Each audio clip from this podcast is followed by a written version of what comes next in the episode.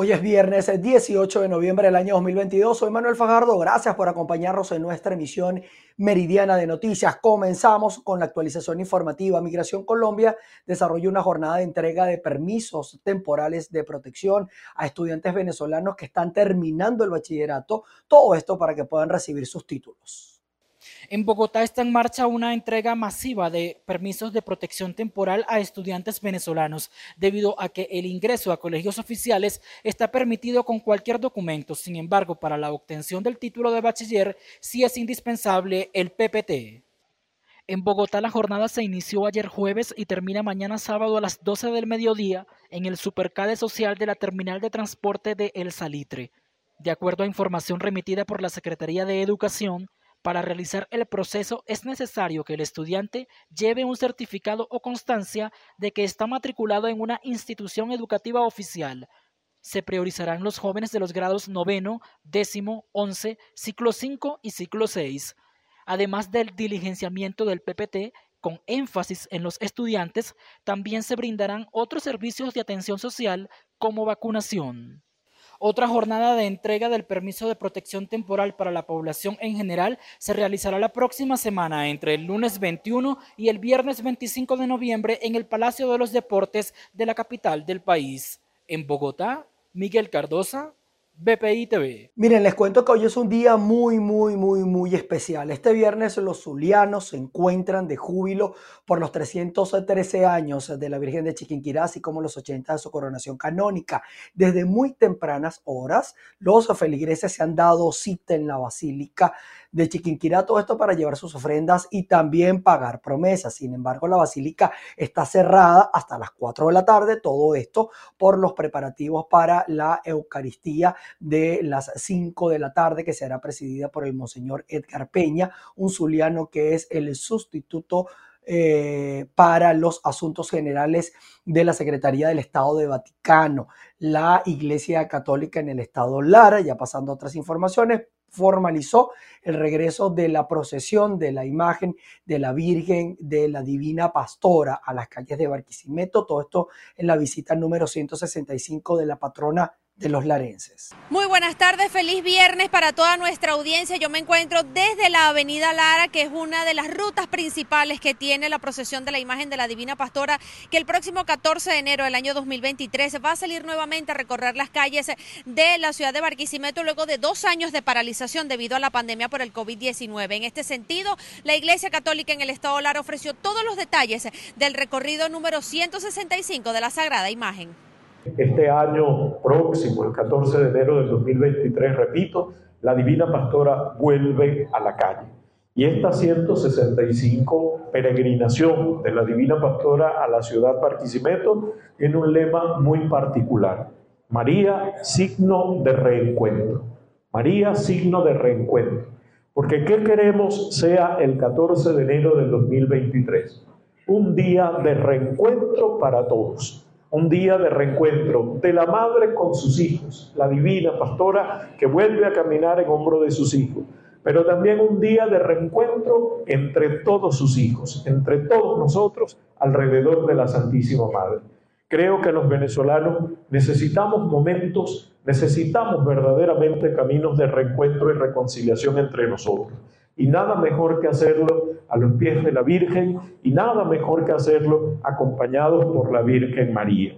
De hecho, por eso desde ya anticipamos la liturgia que vamos a utilizar para el 14 de enero. Será la liturgia que corresponde a la fiesta de la visitación de la Virgen María, por el significado que tiene en estos dos años difíciles, si de algo hemos hecho experiencia es del acompañamiento y del auxilio de la Madre de Dios para todos y cada uno de nosotros y de manera muy particular para quienes vivimos la angustia del contagio con el COVID. Bajo el lema de María, signo de reencuentro, la imagen de la Divina Pastora va a recorrer los 7.5 kilómetros de fe desde el pueblo de Santa Rosa hasta la Catedral Metropolitana de Barquisimeto en un recorrido que va a ser evangelizador porque en cada una de las paradas va a haber una liturgia dedicada a la sagrada imagen. Por supuesto, todos los detalles de esta procesión los va a tener a través de las plataformas que le ofrecemos en VPI TV. La invitación es desde ya a que todas las personas que quieran visitar el Estado Lara serán bienvenidos para acompañar a la Santísima Virgen en este recorrido número 165,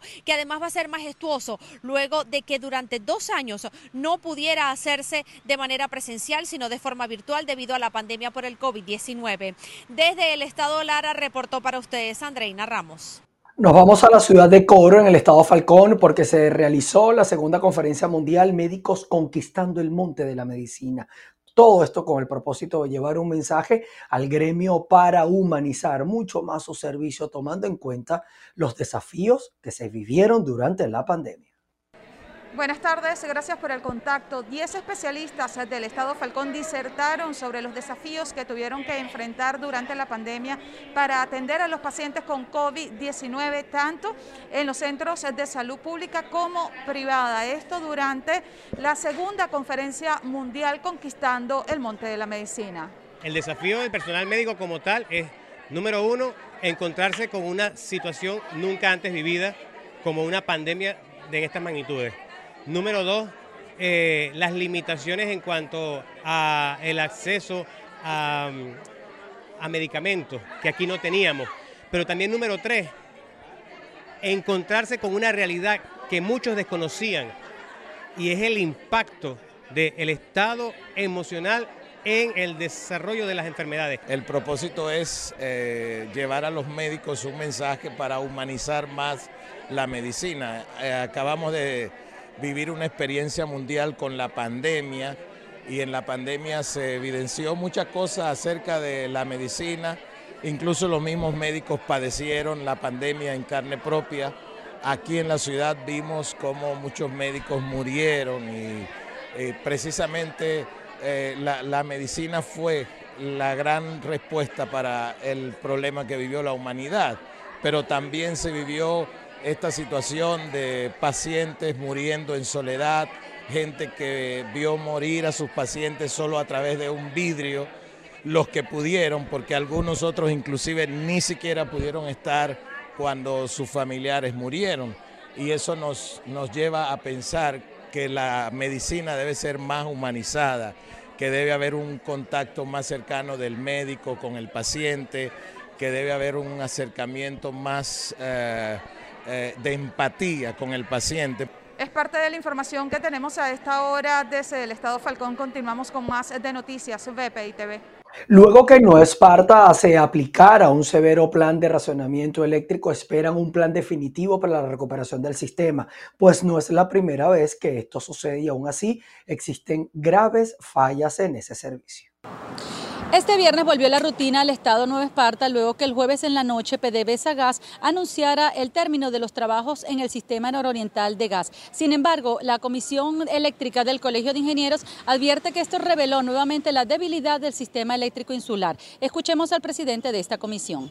La primera reflexión es que todas estas unidades termoeléctricas, tanto en Luisa Cáceres como la planta Juan Bautista Arismendi, trabajaron con combustible líquido con diésel. ¿Por qué ante una emergencia de tal magnitud no se utilizó este combustible alternativo para evitar tan, graves consecuencias para la isla? La, respuesta es sencilla, fue desmantelado. Algunos han dicho, no, porque es el diésel es un combustible contaminante, sí, pero estamos hablando de que eh, con esa opción se pudiera evitar todos los males y daños tangibles e intangibles que ocurrieron en estos días de Margarita. El proyecto eólico de Macanao, que, que, existe y que se hicieron todos los estudios, lecturas con anemómetros para chequear la velocidad del viento, etcétera, y que está engavetado en algún, en algún, en algún lugar de PDVSA, hay que reactivarlo. Con ese proyecto, con esa obra, se podían generar por lo menos unos 50 megavatios en una etapa inicial. Y después está las otras energías alternativas, energía solar, por ejemplo, eh, que, que, es muy favorable para generar aquí en la isla de Margarita, pero no existe una política pública que facilite a los inversionistas privados ir a, a, construir este tipo de soluciones. Una vez culminada la contingencia, los sectores productivos y los gremios esperan ser escuchados en todas las propuestas que se hacen para solventar la situación de los servicios eléctricos, sobre todo considerando la proximidad de la temporada decembrina. Desde la isla de Margarita, Ana Carolina Arias. La alcaldía del municipio Alberto Adriani en el municipio Mérida denunció que gran parte de la población de El Vigía se mantiene sin servicio de agua por tuberías ante las afectaciones que han dejado las lluvias. Amigos de BPI TV, en el estado de Mérida, tras las lluvias registradas que han dejado algunas afectaciones en el eje panamericano de este estado de la región andina del país, también algunos servicios públicos han sufrido algunos daños. Así lo comenta el alcalde del municipio, Alberto Adriani Lisandro Segura. Vamos a escuchar parte de las declaraciones. Las lluvias de los, de los últimos días han causado grandes afectaciones en materia de vialidad y en materia de servicios públicos. Hemos visto interrumpidas y perdidas vías agrícolas y carreteras tan importantes como la carretera panamericana que nos comunica con el centro y occidente del país. Además, eso ha afectado la distribución de agua potable para toda la ciudad del Vigía. Desde hace dos meses no tenemos agua potable a través de la red de distribución. Se hace necesario el apoyo del gobierno nacional con los recursos económicos y con la logística necesaria de acuerdo a los diagnósticos, a los informes que hemos presentado para poder atender y superar esta contingencia causada por lluvias y crecidas de ríos. Hasta los momentos, miles de familias vigienses continúan sin servicio de agua por tubería en sus hogares. Desde el Estado de Mérida, José Gregorio Rojas, BPI TV. Vamos a revisar información en materia internacional. Allá en los Estados Unidos, un grupo de congresistas del Partido Republicano afirmaron que el presidente Joe Biden estuvo involucrado en los controvertidos negocios de su hijo, Hunter Biden, en el extranjero. Recién tomadas las actas del nuevo Congreso de Estados Unidos, el Partido Republicano advirtió este jueves que tendrían como prioridad de nuevo curso investigar a Joe Biden. A ojos de los conservadores, el presidente de los Estados Unidos estaría engañando a la población cada vez que asegura que no está al tanto de las transacciones y los negocios de sus familiares. This evidence raises troubling questions about whether President Biden about whether he is compromised by foreign government. Estas pruebas se refieren a un ordenador que pertenecía supuestamente al segundo hijo del presidente, Hunter Biden, en el cual se encontraban datos que demostraban que la familia usó durante años la relación del patriarca para enriquecerse, algo que los republicanos no han tardado en echar en cara. The domestic and international scheme that promised access to wealth in a future Biden administration constitute fraud la oposición habría solicitado en repetidas ocasiones la información al Departamento del Tesoro, algo que se les ha negado, despertando la sospecha de que el mandatario está utilizando su influencia para impedir la investigación. Solicitan todos los documentos y comunicaciones entre el presidente y los socios de su familia entre 2009 y 2017. Comunicaciones que le hacen susceptible de influencia, chantaje o extorsión por entidades extranjeras, alcanzando incluso al Partido Comunista Chino, algo que consideran que expondría al país a riesgos nacionales que podrían ser utilizados por sus enemigos. Los republicanos ya avanzaron que si recuperaban el poder de la Cámara de Representantes, pondrían también en marcha la maquinaria para investigar la politización del FBI que les llevó a entrar en la mansión en Florida del expresidente Donald Trump. Nos vamos hacia Bangkok, en Tailandia, porque se celebra la cumbre de líderes del Foro de Cooperación Económica Asia-Pacífico tras cuatro años sin encontrarse de manera presencial. El foro acoge este viernes y sábado a los mandatarios y eh, presidentes como Xi Jinping, presidente de China, y sus homólogos de Francia, Emmanuel Macron, de Chile, Gabriel Boric, así como el primer ministro japonés Fumio Kishida y los de Canadá, Justin Trudeau, y también de Australia, Anthony Albanese, entre otros. Los principales temas son la guerra en Ucrania, por supuesto, la inflación de eh, también en la crisis energética y el cambio climático. Por otro lado, en la capital tailandesa, manifestantes pro-demócratas salieron a las calles en rechazo al primer ministro tailandés Prayut Chan Ochan, quien es el anfitrión de este foro. Seguimos en Asia porque Corea del Norte lanzó un misil intercontinental cerca de las aguas de Japón. Todo esto aumentando la tensión en torno a la península de Corea. Corea del Norte lanzó este viernes un misil balístico de alcance intercontinental que cayó en aguas a unos 200 kilómetros de las costas del norte de Japón. Este hecho redobla el desafío del régimen de Kim Jong-un en un momento de persistente y creciente tensión en torno a la península coreana.